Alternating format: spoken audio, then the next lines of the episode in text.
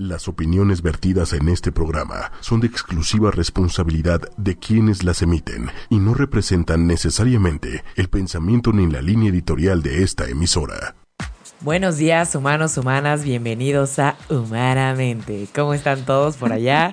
Ya saben que este es el programa donde se habla de lo que todos han escuchado hablar, pero nadie sabe con certeza. Buenos días, José, ¿cómo estamos? Buenos días, Hoy me lucí con el, el saludo, ¿verdad? Hoy, me la- hoy me lucí con el saludo. Como siempre, nos pones de buenas con tus saludos en Humanamente. Humanamente. No, pues muy contento aquí de saludarlos a todos. Tenemos un tema, como siempre, muy interesante. A mí me parece súper relevante hoy en día, este, que tiene que ver con...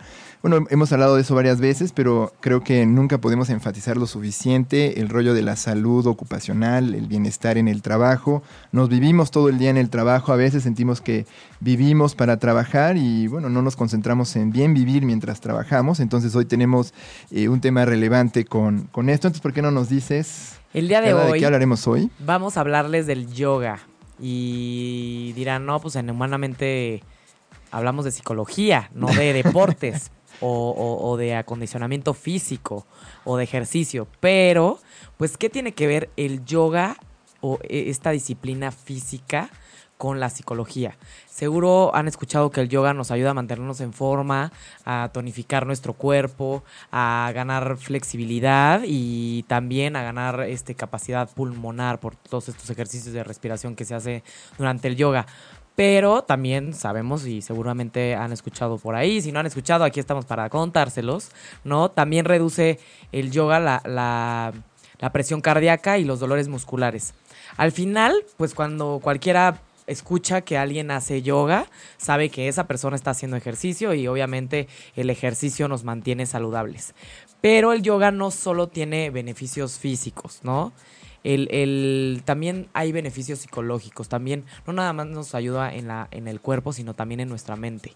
Y se ha visto en algunos estudios que disminuye el, el estrés, la ansiedad, eh, los este, niveles de depresión, insomnio y también, este, pues, a veces hasta se dice que puede fortalecer los lazos sociales, imagínense. Ya, Hay comunidad en un grupo de yoga. así es. me Entonces, imagino.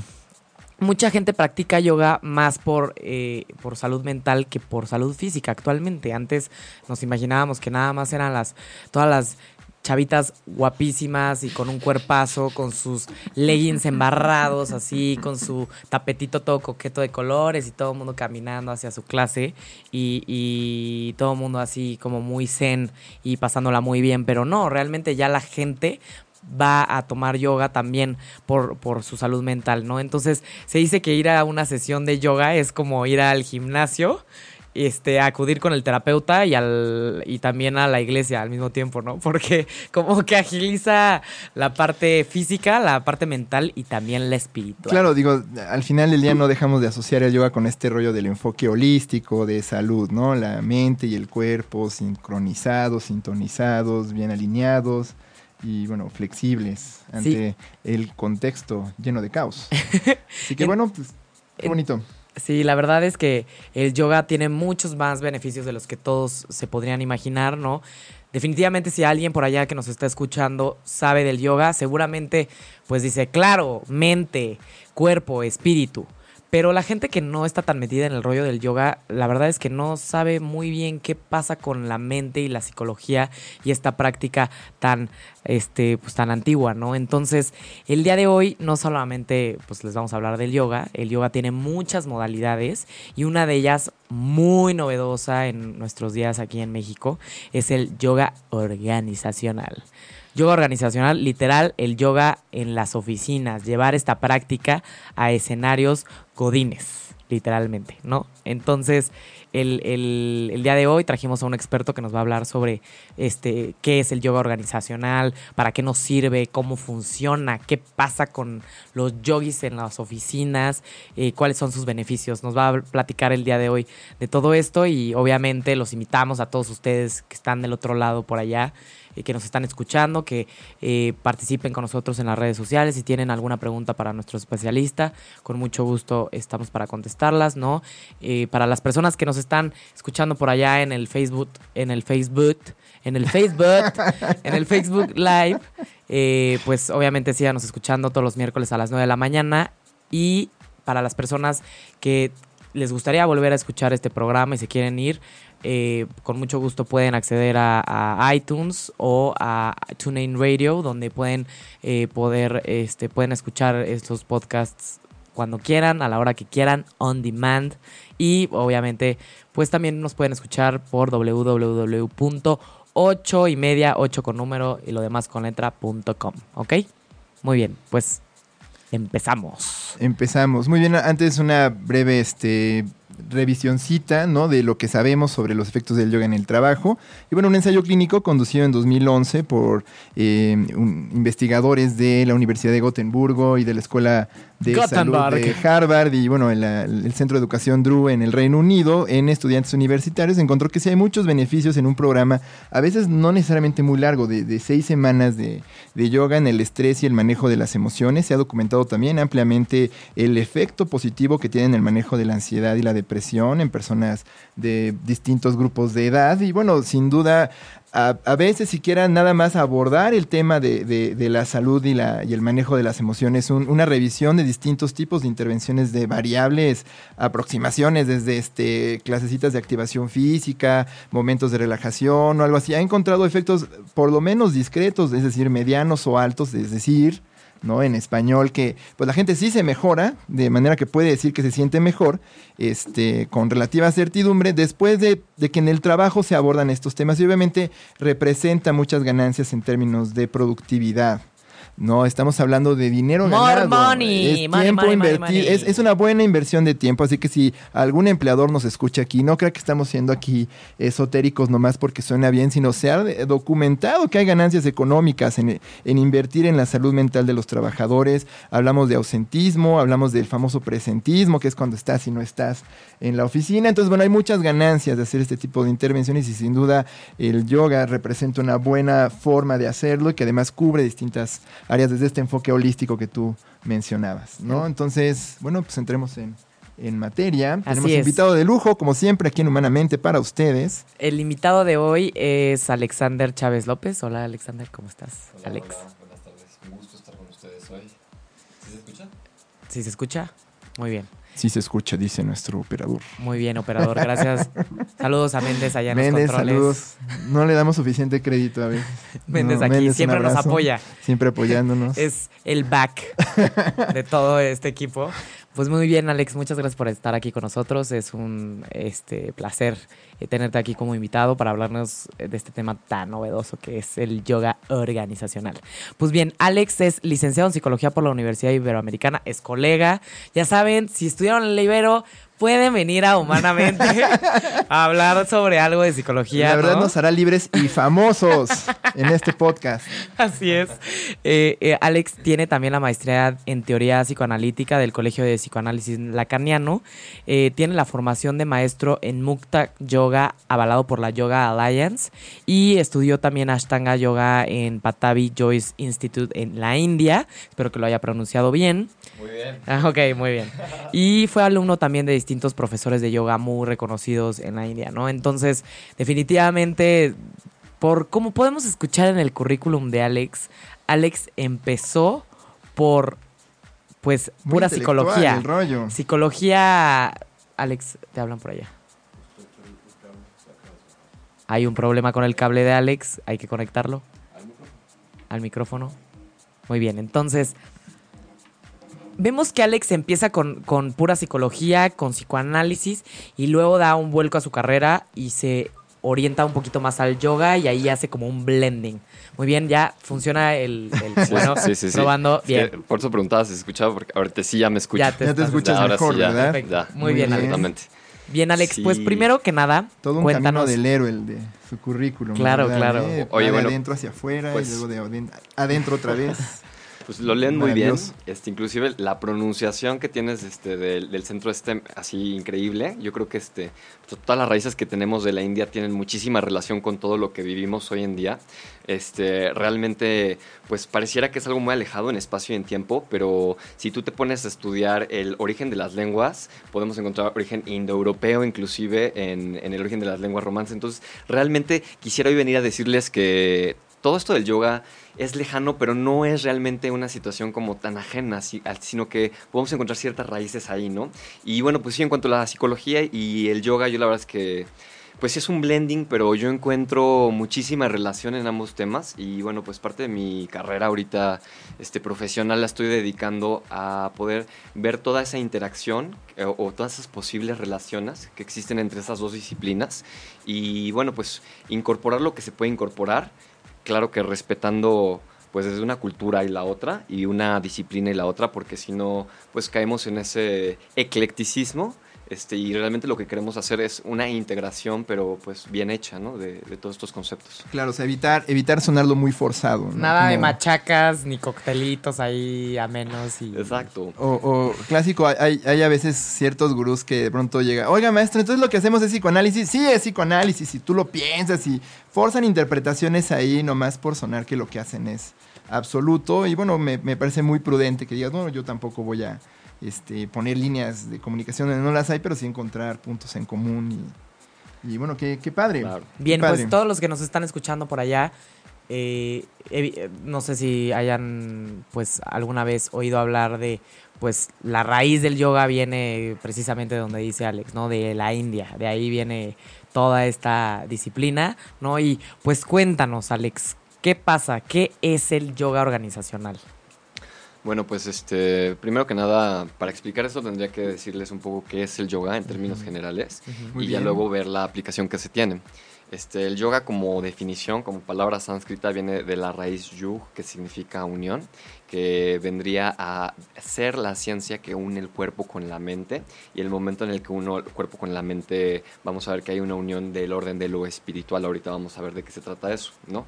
Eh, bueno, yoga organizacional, ¿de qué se trataría? Si el yoga es esta ciencia de la mente, ciencia dedicada a detener las fluctuaciones mentales. ¿Cuáles son las fluctuaciones mentales? Pues todas esas eh, vibraciones o pensamientos que no me permiten estar en el momento presente, ¿no? Como esto que está muy famoso ahorita, que es el mindfulness, esta no sé cómo llamarle, si como movimiento tal vez, porque todavía no lo podría ubicar como una disciplina como tal, este, pues tiene toda esta implicación de que las personas puedan enfocar y aclarar su conciencia. Vamos a decir que nuestras conciencias están empañadas o no están limpias. Vamos a decir que no podemos ver bien a través de ellas. Entonces, ¿qué pasa si tienes un vaso que está con tierra o que está contaminado de algo? Si tú le metes luz, tal vez esa luz no atraviese, ¿no? Siendo la luz esta como conciencia.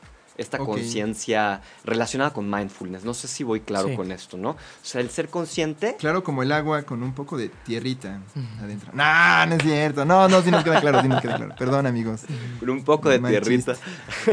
Alex José. Bueno, pero Es- Hago chistes muy es malos. lo, natural, es lo- natural. lo bueno de, lo bueno de la tierra en el agua es que si yo logro serenar, serenar el agua, puedo hacer que esa agua este, caiga abajo y, y pueda aclararse toda el agua que está arriba, ¿no? Entonces, al final del día la mente es igual. Lo que tiene es que está agitada, no puede ver las cosas como son y en esa agitación pues pasamos por todas las situaciones de estrés, de malestar, de confusión, de indecisión, de pánico en el trabajo también, ¿no? Que no nos ayuda a tomar buenas decisiones. Entonces, bueno, si el yoga sería esta ciencia, porque así le llaman, ¿no? Esta ciencia o esta disciplina que tiene una metodología muy clara, que nos lleva hasta este lugar de mente clara o de conciencia presente, eh, pues esto tendría aplicación para cualquier persona que se acerque a ella. En o que cualquier tenga lugar. contacto con ella, ¿no? Otra cualidad del yoga, este, bueno, como todos ustedes sabrán, es que es una disciplina que lleva milenios operando en el mundo, ¿no? Pero ¿cómo es que algo que es tan viejo eh, pueda, pueda seguir, ¿no? Y pueda seguir vigente. Esta característica del yoga que es que se adapta y que muta de acuerdo a las circunstancias históricas, tiempos, personas y lugares yo les voy a ser muy honesto, la práctica de yoga que tú decías, bueno, vienen estas chicas guapísimas en leggings, porque sí es cierto, ¿no? Claro, Con sus, es el, con es el leggings lugar de, común. Con sus leggings de Lululemon, con sus escotes padrísimos. Tapetes carísimos, Tapetes ¿no? súper Y en estudios, pues también este, bastante Ándale. exclusivos en la Ciudad de México. El Bikram Yoga que está ahí en la Condesa, en, en- ¿cómo se llama esta calle? Campeche. En Campeche, claro, ves a pura este chica guapa eh, a sus prácticas matutinas. No, yo ¿no? lo relaciono mucho con Madonna. Yo me acuerdo se puso muy de moda cuando Madonna lo empezó a hacer y se ponía sus mandalas en las manos y se, te subía videos, no sé, haciendo yoga en una azotea de un super penthouse. Sí lo asocias más bien con una especie de estilo de vida muy orientado al fitness. Claro. Aquí en claro. Occidente, al menos. Pero, pero les voy a decir, yo, a mí me parece eso como un fenómeno causado por, por este, las características de esta época. La O sea, real- globalización. re- realmente, sí la globalización, pero vamos a decir que el yoga en su origen, vamos a ir a lo ancestral, porque muchos yogis, y si me están escuchando, pues espero no decepcionarlos, pero la práctica que ustedes hace- hacen en sus estudios no es la práctica milenaria que hacían los primeros yogis, ni es este, una práctica que tenga más de 150 años de existir. O al menos 100 años, me estoy yendo muy lejos con 150 años. Mucha gente piensa que los antiguos yogis este, hacían esas posturas y tenían todos. Claro que no. O sea, el yoga ha ido adaptando a las épocas y ahorita, pues, si queremos gente precisamente, ¿no? Vamos a decir que los gurús o los maestros o la misma práctica se va adaptando de tal forma que si ahorita la época es de gente que quiere eh, tener buen cuerpo, sí, pero también quiere ser espiritual, pero al mismo tiempo pues necesita cuando va a hacer un ejercicio sentir workout, no, no, no se puede quedar nada más con este fui a una clase de meditación o fui a una charla, no, no, no, como decías y me pareció genial que decías, bueno, pues es que cubre ir a la iglesia, cubre este ir al gimnasio y cubre ir a este al Al psicólogo. Híjole, Como que sí. eso ya le dio la torre a pues, mucha Muchas disciplinas, muchas como los psicólogos aquí. ¿no? definitivamente. Si no, los padrecitos deberían pensar más en poner a la gente en cárcel y pararse más seguido, ¿no? Para Hay un tema. matar dos pájaros de un tiro de la misma forma. Hay, hay todo un tema en torno a eso. Ok, Ento- sí, sí, entonces sí. El, el yoga organizacional al final sería llevar esta práctica a cualquier persona y en cualquier escenario. Pero adaptándose. Los, pri- los principios del yoga son unos. Y e- el, el yoga, su esencia, es que tú puedas tener ese contacto con ese ser o esa mente clara o esa mente serena o esa mente mindful, esa mente presente. Esa sería una intención. O sea, ese, ese no cambia, ese siempre ha sido la intención. En los Yoga Sutras podemos encontrar este, pasajes que hablan, yoga es la disciplina que trata del cese de las fluctuaciones mentales. Pero lo que cambia es el dispositivo. Eso es lo que sí cambia. El formato. El formato, la manera en la que yo voy a hacer que eso ocurra, adaptándolo a las personas, adaptándolo a los lugares, adaptándolos a los espacios, a los tiempos y a las necesidades, ¿no? O sea, sí fue un hit que yoga nos, nos pudiera dar fitness y todo eso como fuera de las de- fu- fuera, fuera de la India, pero bueno, en, los, en, en- en el yoga organizacional pues habrá nuevos retos que plantear y nuevas maneras como de plantear esta práctica. Unos pantalones de traje así como Ajá. pegaditos, camisa de botones así como para, para poder transpirar un poco. Sí, bueno, e- eso nos lleva también a, a una duda importante, ¿no? Más o menos, ¿cómo es una sesión? Igual me estoy adelantando un poco. ¿Cómo sería? Porque un- uno piensa en el yoga como una sesión de mucho tiempo, mínimo dos horas, mucho sudoración, estas posiciones, este casi casi de contorsión, ¿no? Me pongo en la posición del perro de pie, saludo al sol, me pongo de cabeza, levanto las rodillas. Entonces yo me imagino a alguien haciendo esto en la oficina y pienso, bueno, después de la comida todos van a oler muy bien, este, probablemente se sientan cansados. Entonces, ¿cómo se hacen estas adaptaciones del yoga al lugar de trabajo? ¿Cómo, cómo funciona? ¿Qué herramientas se necesitan? Mira, yo te, yo te puedo decir que sí, ese es el concepto de yoga, pero bueno, me quisiera regresar también un poquito a la definición de yoga. Yoga todo el mundo piensa que son las posturas, dije que no. Yoga es la práctica de meditación, yoga es la parte de estudio de yoga, yoga es la parte de karma yoga, yoga es la parte de las posturas que se definiría como una ramita del yoga que es como raya yoga. Entonces, bueno, dentro de todo el amplio gama de posibilidades que tiene el yoga para ofrecernos, este, pues están prácticas moderadas que no necesariamente nos hagan sudar. Yo les puedo, les puedo, y seguro ustedes van a recordar, quizás hace 10 años, este, cuando se hablaba de yoga, se pensaba que era una práctica para viejitas, para gente de la tercera edad, ¿no? Eh, o para, inclusive en la época de los 50, 60. Señoras. Como el tai chi, ¿no? O, quizá un poco antes, este, era una práctica muy mal vista. Entonces les digo, como el yoga va mutando mucho, pero entonces... era de hippies, ¿no? Se le asocia mucho a los hippies. Era de hippies, pero en la India, si tú te vas a la época, a lo mejor de principios de, del siglo pasado, este podía ser hasta como de vagabundos, de acetas, de locos, de psicóticos, lo que sería para nosotros psicóticos, porque por supuesto que para ellos no hay ese concepto, no hay esa concepción de enfermedad mental como, como la definimos aquí en Occidente, pero entonces este, a lo que voy es que esa esos ejercicios de yoga que son catalogados como para viejitas, pero pues que yo no sé por qué, pero había muchísimas señoras viendo, viviendo y viendo y, y, vivenciándose ahí, tenía mucho éxito.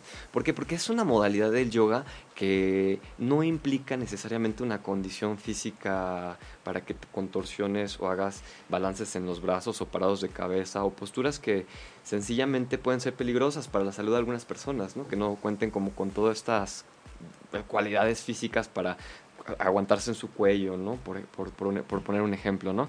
Entonces, bueno, pues el yoga organizacional tendría esta variedad de ejercicios desde ejercicios que no me van a hacer sudar, que si yo sé que tengo ese día práctica de yoga en la oficina, sí me puedo llevar mi ropa de oficina más cómoda. Algo un poquito más cómodo. Un poquito más Unos dockers en lugar de un Valentín, ¿no? Exactamente.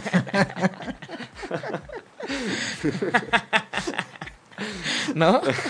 Estoy traumada con el rollo de irte vestido especial para el yoga organizacional, pero no se pueden ir con su ropa más cómoda, nada más que... Aprovechar el bienes casual, ¿no? La camisa más, una camisa más aguadita, por ejemplo, un pantalón un poquito menos ajustado. O, por ejemplo, lo que yo hago, de pronto este, traigo mi camisa, abajo de mi camisa traigo una playera, ¿no? Entonces... Como, por ejemplo, ahorita en este momento. Ahorita en este momento la aplico, ¿no? sí, sí.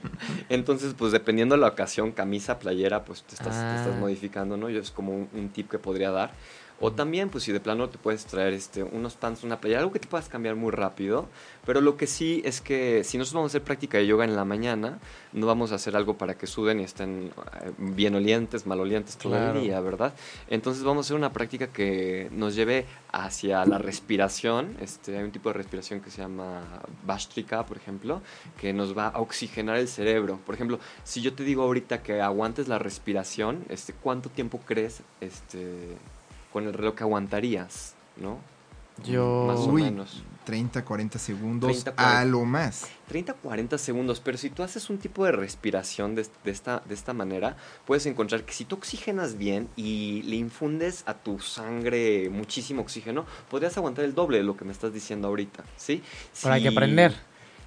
Claro, hay que aprender y como todo implica una práctica y el chiste de esto no es aguantar la respiración, pero el yoga también es pranayama, que es una práctica de respiración que me ayuda a oxigenar mi sangre y una sangre oxigenada, un cerebro oxigenado científicamente me va a llevar a tener un funcionamiento muchísimo mejor en términos de atención de toma de decisiones. De memoria, de análisis, de, de lucidez, claro. definitivamente. A ver, entonces... Empleados mejor concentrados sería el primer beneficio que se me ocurre escuchándote. Definitivamente. Entonces, en cuanto a formato, tenemos... Eh, tal vez se les pide a las personas que vayan a atender a una sesión de yoga organizacional en la oficina un atuendo un poquito más cómodo, algo donde se puedan cambiar rápido, no es como que te tienes que cambiar hasta los boxers o la ropa interior, o sea, algo muy rápido, traer algo abajo. Eh, en cuanto a materiales, se les pide algo o tú llevas algo o qué utilizan para hacer la, el, ejercicio. Bueno, este, volviendo, volviendo un poquito como a los tipos de yoga, sin meterme en nombres de escuelas ni nada, el yoga organizacional concretamente, te puedo decir que yo lo dividiría en tres modalidades, que sería una modalidad, este, vamos a decir, más sedentaria o más pasiva, que implicaría ejercicios de silla, también eso en función de que a lo mejor un espacio, una oficina no tenga el lugar suficiente para poder abrir tapetes y para podernos acostar y hacer todo más posturas, o sea, como con mayor amplitud corporal, pero sí incluiría esta modalidad ejercicios de silla, incluiría ejercicios de respiración y práctica de meditación. En estos tres, este, pues no tendría por qué haber sudoración. Digo, hay gente que subiendo las escaleras suda. y esos, pues ni paper, ¿no?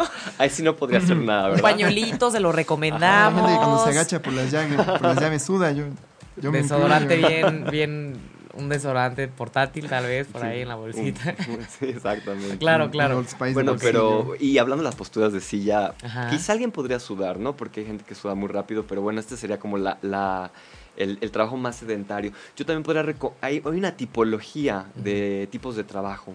Este, hay un manual que en el que ahorita se están basando muchas prácticas de yoga para, para poder este, implementarlo en empresas y hay un manual que habla de una tipología de tipos de trabajadores, cuáles son sus dolencias y dónde, cuáles son los grupos este, musculares que habría que trabajar mejor, ¿no? Mm. Entonces, si esta es una práctica más sedentaria, pues se recomendaría tal vez para un grupo de personas que a lo mejor está más tiempo parada, un- una tipología de trabajador que está más tiempo parado, que se mueve mucho y que necesita a lo mejor descansar más las piernas. O tal vez alguien que está todo el tiempo sentado en, en la oficina, pues algo un poquito más parado o más sentado. Es que si estamos hablando ya del ese es- el tipo 1 es alguien que es este como más operacional. Este, y, los otros dos tipos de trabajadores, según esta tipología, tenemos trabajadores que son eh, que, que- son más sedentarios. Unos son de tipo que tienen jefe y tienen que cumplir con ciertas expectativas, pero de todas maneras están sentados.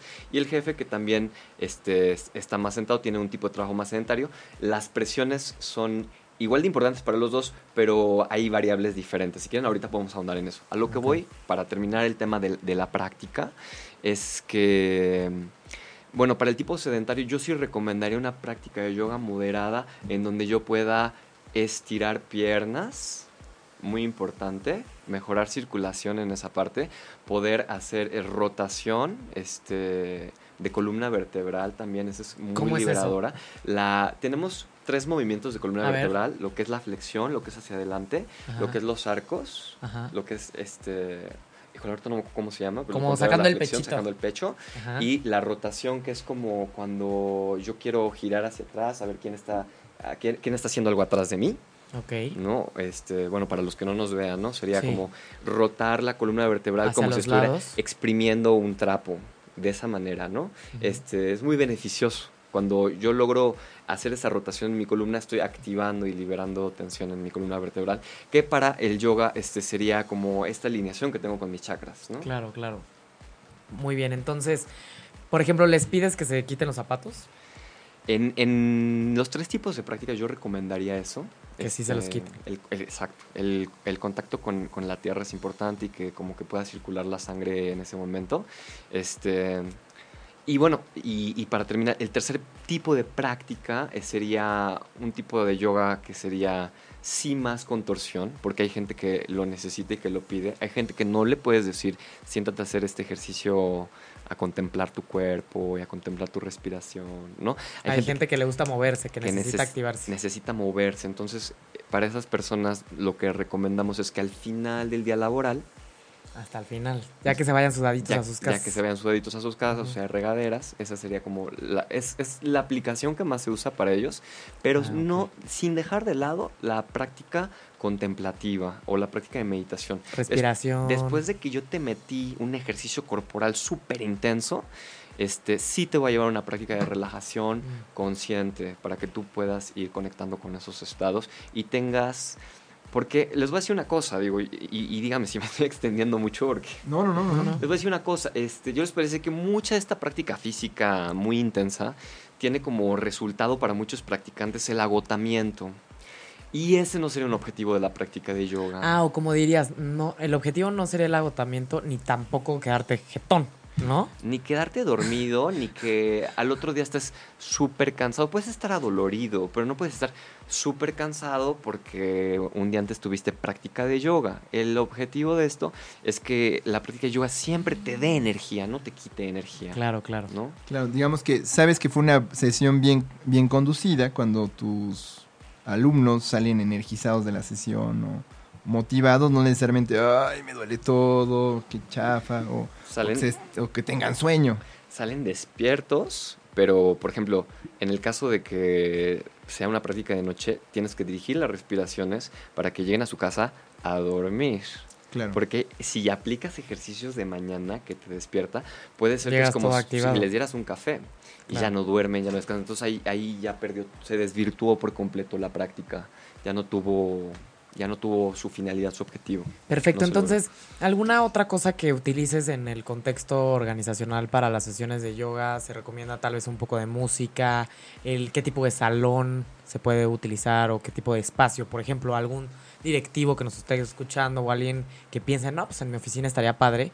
¿Qué es lo que se necesita en cuanto a espacio y tal vez de materiales?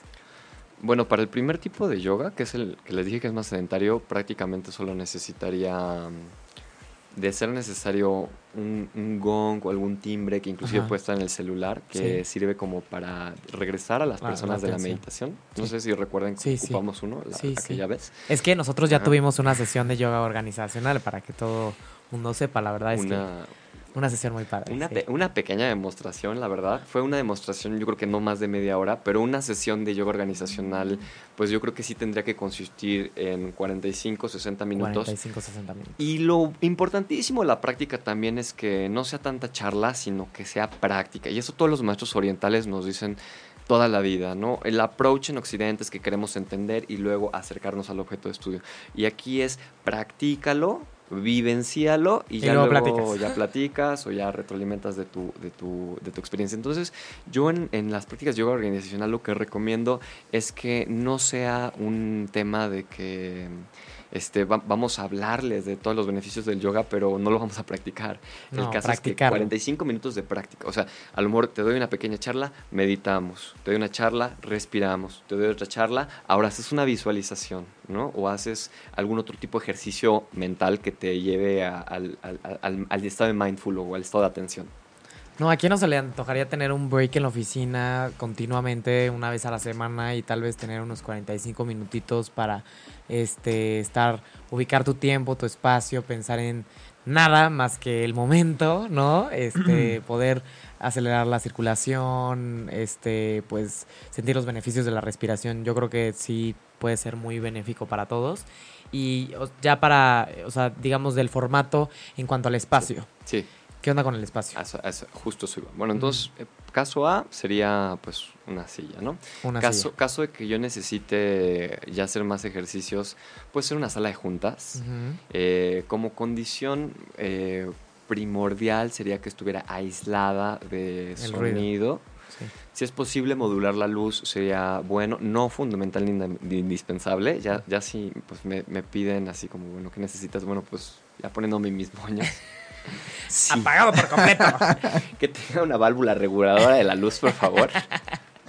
Digo, son Un muchos... un- uno de esos de que le tocas y se prende con todo y luego se baja. Una perilla y no un switch, por favor. Así que vayan Exacto. a Una perilla y no un adaptaciones en su instalación eléctrica, por favor.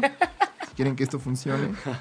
Muchos estudios de yoga lo ocupan porque Claro. te están llevando de más a menos, entonces también lo van indicando Con los sentidos. la voz y con la luz, ¿no? Entonces te están diciendo chaturanga, arriba, fuerte los brazos. Y ya cuando es relajación, ves soltando, ¿no? Este, ves relajando el cuerpo, la mente, entonces la luz también está sirviendo de eso. Pero bueno, tampoco es indispensable definitivamente. El ruido sí sería muy importante y un lugar a lo mejor donde se puedan mover mesas, sillas y quede un espacio suficiente para que yo pueda hacer unos estiramientos acostado este, o sentado.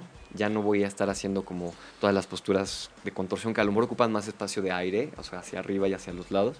No necesariamente. Este, podemos acomodar tapete con tapete de tal manera que los practicantes estén pegaditos, pero no se estorben tampoco. Y para un tipo de yoga que fuera un poquito más intenso, pues sí se necesitaría un lugar con características más especiales. Este, para el segundo y para el tercero, que les digo que implica más acción, más movimiento, más tapete, más este espacio. Más tapete Este- y más espacio.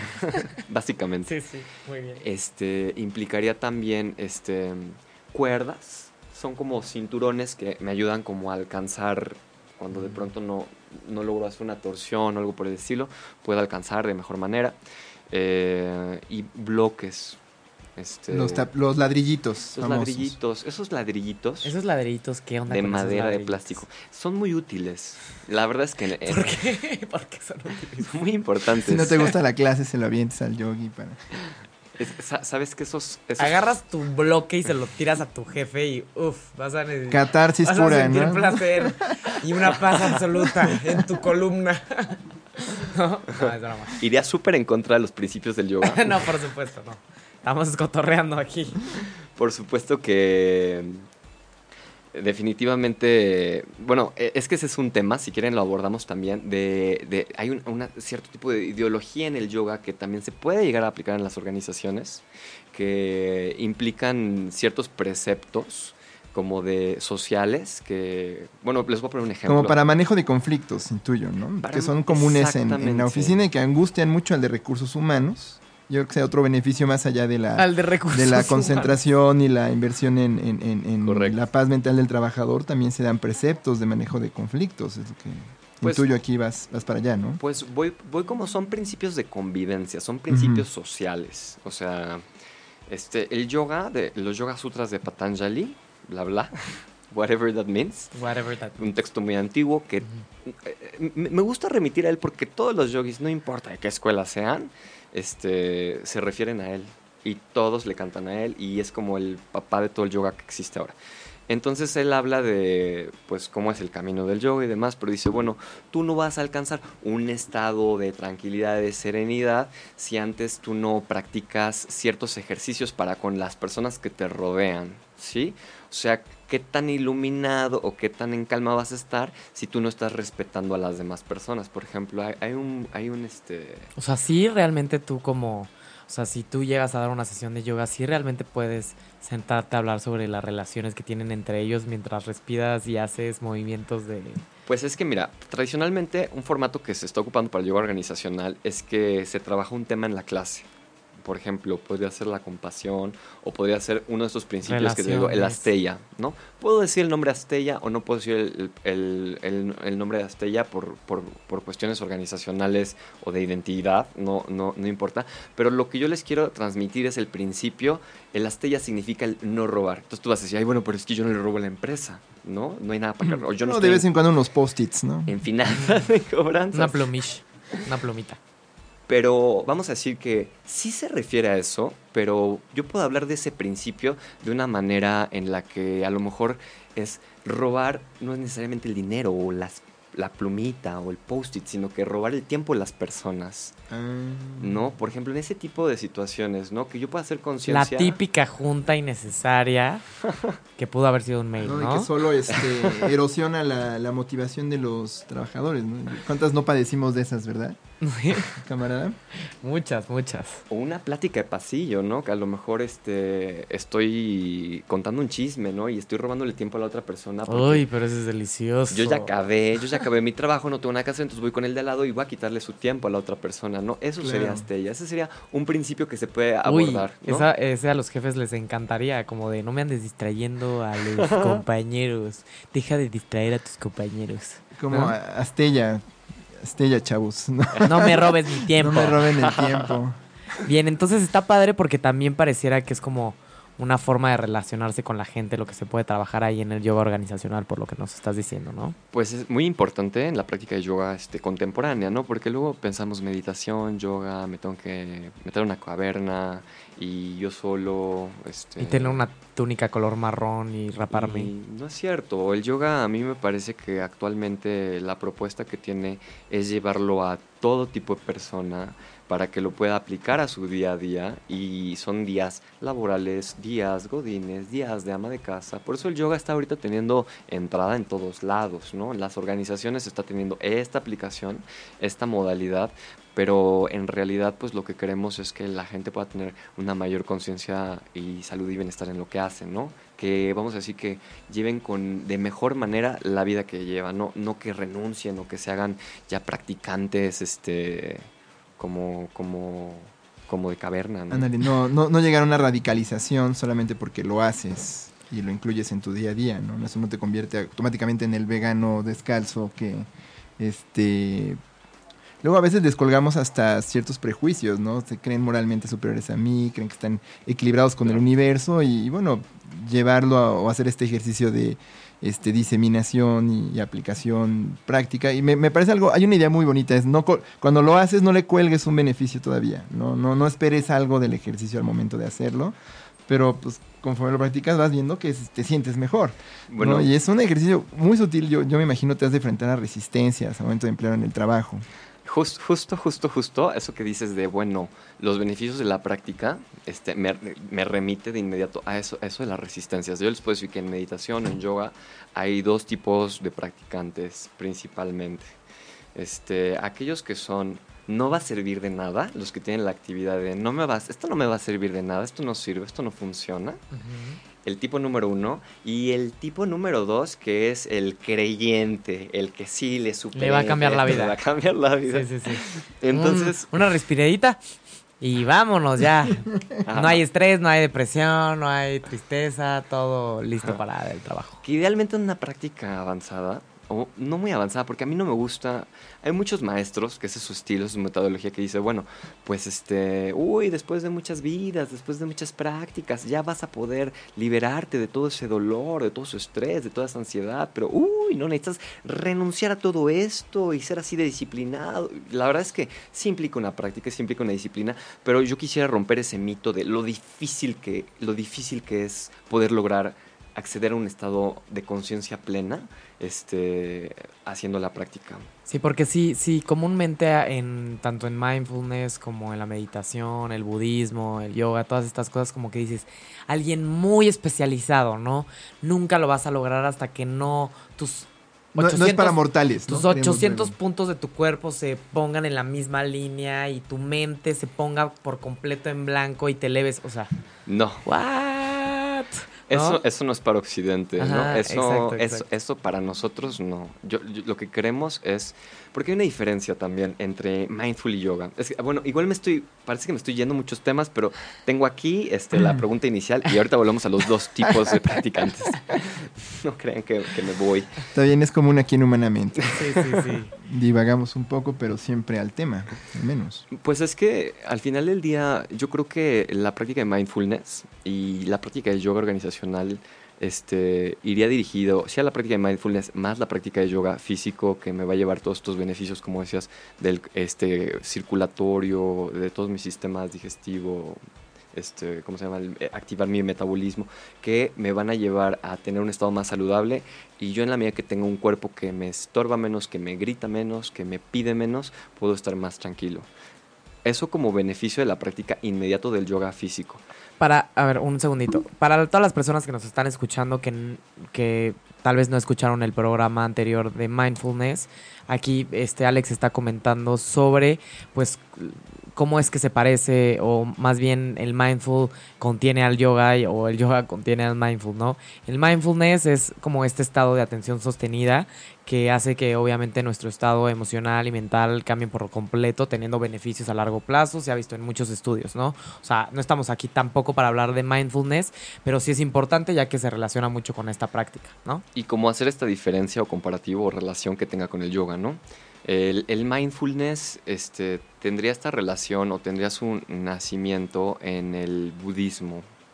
Este John Kabat en 1979 empezó a hacer una investigación de cómo es que, bueno, él desde ser médico, ¿no? De cómo es que todo esto iba a, llevar a beneficiar a sus pacientes. Eh, a lo que voy es que sin, sin ahondar ya en esos detalles, es que la meditación y el mindful sí tendrían una diferencia, ¿no? El mindful es ese estadio, es una palabra este, pali que, que se, llama sati, que sería ese estado de atención plena, que no, que, que no necesariamente es todo lo que se alcanza en una meditación tibetana de nivel, no sé qué, Dalai Lama, ¿no? O sea, nosotros, este, mortales que tenemos trabajos y vidas cotidianas, yo creo que la invitación que tiene tanto el yoga como el mindfulness es que podamos acceder a ese estado de conciencia presente, pero que no implica la iluminación, ya esos son otros temas esotéricos, espirituales, religiosos inclusive. Eh, pero sí es como una probadita de todo lo que es eso, ¿no? Una probadita de conciencia, eh, una probadita de disfrute, una probadita de tiempo presente que me va a traer beneficios haga lo que haga.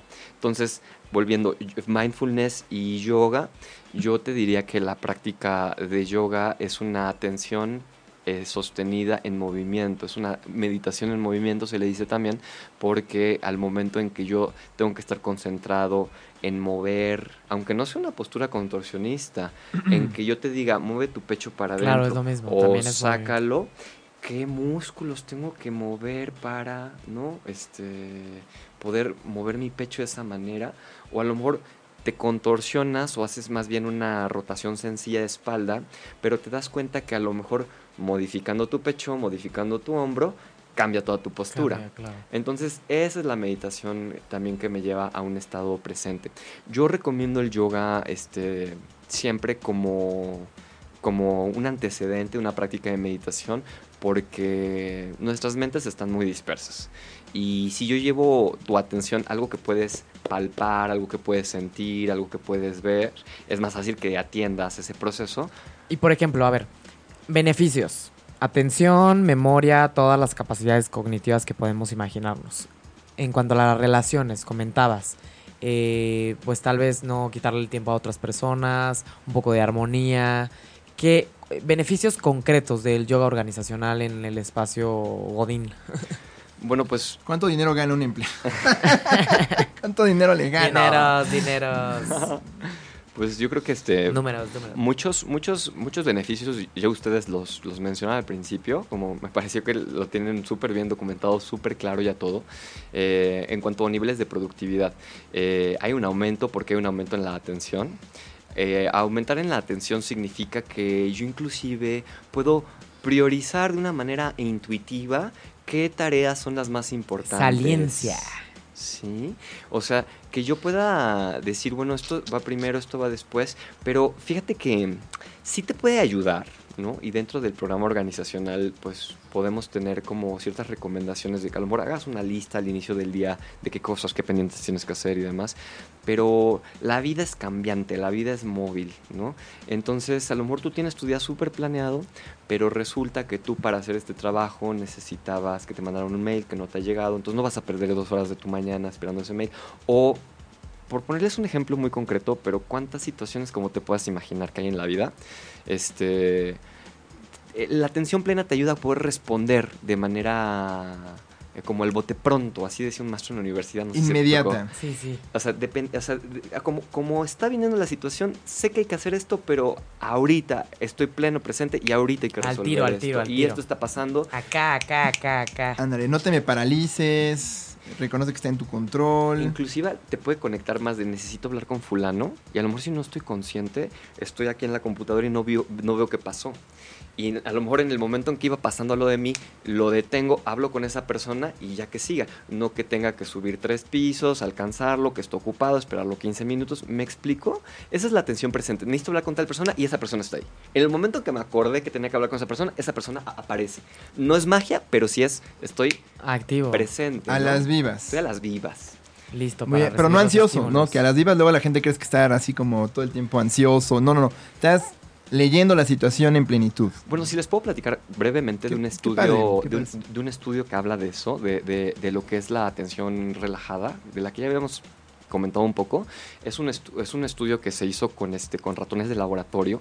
Eh, lo que ellos estaban haciendo era medir como los niveles de productividad que ellos tenían, este, con, eh, bueno, más bien la, la variable que ellos tenían, este, ¿Qué tantas vueltas da la ruedita? bueno, el palanqueo, ¿verdad? El palanqueo. El, El palanqueo. palanqueo. Este, pues, es A ver, para Palan- las personas que Es cuando la ratita jala una palanca. Cuando la ratita hace lo que le estás pidiendo o estás esperando que haga, que es el trabajo que hace cuando está aprendiendo en una cajita de laboratorio, cuando con su patita le da la palanca, ahí ya tiene un nivel de productividad, ¿no? O que puedas resolver un laberinto o demás, ¿no? Entonces, bueno, vamos a decir que había ratas que estaban sometidas a muchísimo estrés y ratas que estaban sometidas a poquitísimo estrés, ¿no? Porque también es la funcionalidad del estrés, ¿no? Del Ujú. estar activo. Entonces, las que est- eh, se- se- se- es una lo, lo que resultó en el, en, el, en el estudio es una curva, imagínate una U que va hacia abajo. Entonces, al principio de la U está nivel de productividad bajo, apatía, aburrimiento. Eh, luego hay un nivel óptimo de estrés, donde la tarea, o sea, si hay como estrés, si hay como actividad, pero el nivel de actividad y de motivación son muchísimos más altos porque están como respondiendo mejor a los estímulos. Y al final está como el, el nivel de estrés máximo, la que te productividad paraliza por completo. vuelve a bajar y se encuentra este pánico, se encuentra indecisión, se encuentra todo eso, ¿no?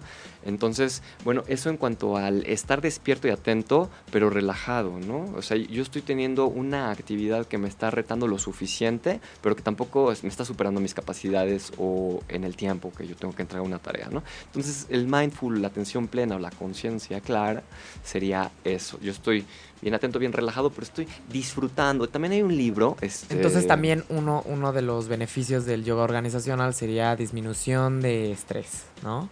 Disminución de estrés, relajamiento.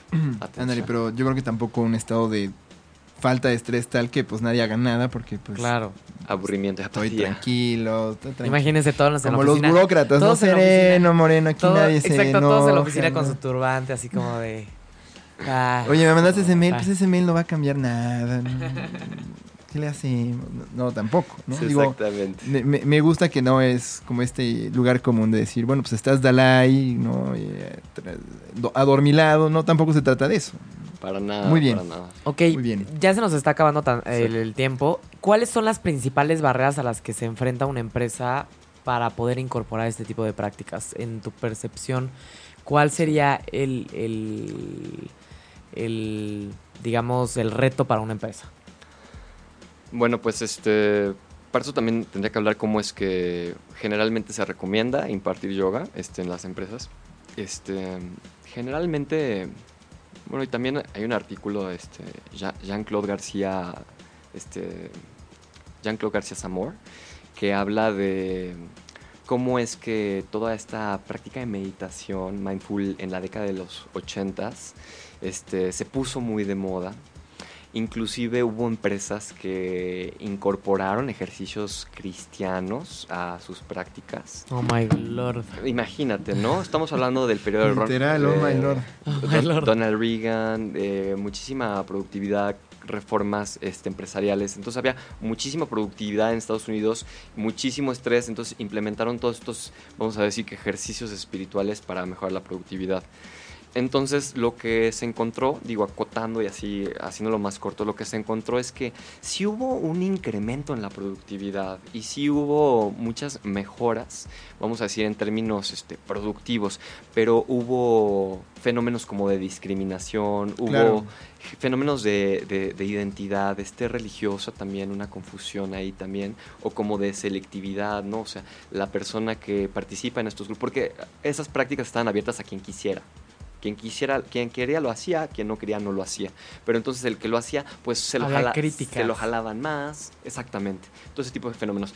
Entonces, bueno, cierto tipo de resistencias, pues se toma esa experiencia como para poder i- i- impartir el yoga eh, de una manera no sin símbolos, sin toda esta parte esotérica, ¿no? Esa sería Claro. como una resistencia que podría haber en las empresas, ¿no? Por ejemplo, hay mucha gente que profesa cierta religión que no le parece ciertos ejercicios, ciertas Claro. prácticas. Entonces, yo creo Tal que vez hay, hay religión y, y creencias, no creencias sé. también, como más de la cultura, como esto está muy raro, está muy Sí, exótico. No es guadalupano, ¿por qué habría de hacerlo? ¿no? Exactamente. Sí. O tal vez, pues, esta parte de, de, Pues no, o sea, la gente viene aquí de 9 de la mañana a 6 de la tarde, tienen una hora de comida y no voy a usar más tiempo. Y si lo quieren, pues que sea en su hora de comida, ¿no? Y Claro. obviamente ahí está súper difícil. Nadie va a preferir respirar bien que comer bien, ¿no? Esa, esa sería una barrera, por ejemplo, ¿no? Claro. El, el- el otro que me regresaría al tema que dejé aquí, Mm. este, serían los dos tipos de practicantes. ¿no? Sí, sí.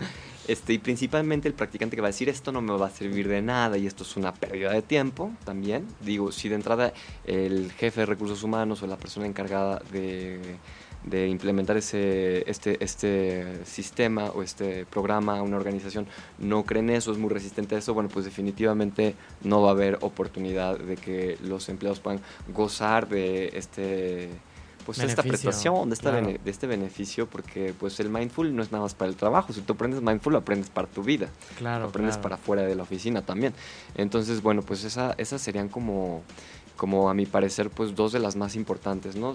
Y, y, bueno, también habría que abordar casos particulares, ¿no? Donde Claro. se presta todo tipo de situaciones. Muy bien. El, el, yo creo que ya para cerrar, a- Alex, ¿nos podrías hacer la recomendación del día de hoy? ¿Alguna lectura? Si o... alguien estuviera interesado en conocerlo, habla, est- estabas a punto de hablar de un libro, pero Bueno, eh, sí, Eh, dos cosas. Eh, una es que, este, como te comentaba, tengo, tengo este, voy a tener una conferencia el Ah, maravilloso. 7 y el 8 de octubre en San Jerónimo. Este, lo pueden encontrar en, en- en el Facebook como arroba centro Enso con S. Este, va- Enzo con ese. Enso con S. Enso es este como símbolo japonés que es medio círculo. Ujú. ahorita lo ponemos en Facebook, no Sí. se preocupen. Enzo con ese. Bueno, ahí Y vamos, ahí ya vamos, vamos a trabajar varias prácticas reflexivas, como es el jiu-jitsu, como es el aikido, como es el yoga, este, en relación con la psicología y en relación con prácticas occidentales, vamos como a, a bajarlo, ¿no? Principalmente sí va dirigido a psicólogos, pero pues también a practicantes de yoga y aikido que quieran saber de los beneficios terapéuticos de su práctica. Porque muchas veces pasa que alguien que es este practicante Yogi. de yogi ni lee ni sabe Ni qué onda sabe con qué la onda. terapéutica Como del una yoga. psicoeducación del yoga, ¿no? De los beneficios. Y, y de otras prácticas, no solo del yoga, es un congreso, es un encuentro. ¿Cómo se llama el Este, congreso? Es el primer encuentro de prácticas reflexivas este, del Centro Enso. Ok, muy bien. Y, Y, del... ajá. Ajá, no, Bueno, ahí, bueno vamos, a, vamos a tener una parte teórica, una ponencia, hablando de cualquiera de las disciplinas, pero también va a ser una parte práctica, o sea, no nos quedamos en la teoría, sino que somos muy congruentes con el...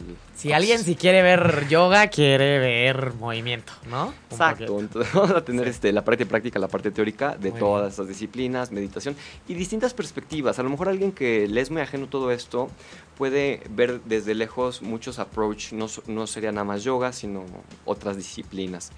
Este, y me- bueno, no sé si de ese haya Sí. dicho como información. Sí, nos gustaría que nos dieras tus este, datos de contacto por si alguien tuviera una duda o le gustaría tener alguna sesión o alguna clase este, para que te pudieran contactar, Alex. Mira, en este momento pueden escribir al, al Facebook, Sí. este, también pueden escribir a mi correo electrónico. Sí, a tu correo. Este que, ¿lo, lo digo? Sí. Este es eh, PSI como psicólogo, PSI. psi.alex.jjr arroba gmail, ahí me pueden escribir también para cualquier este dato en relación al yoga organizacional o al este a- especi- especialmente al centro ENSO, ¿verdad? Sí.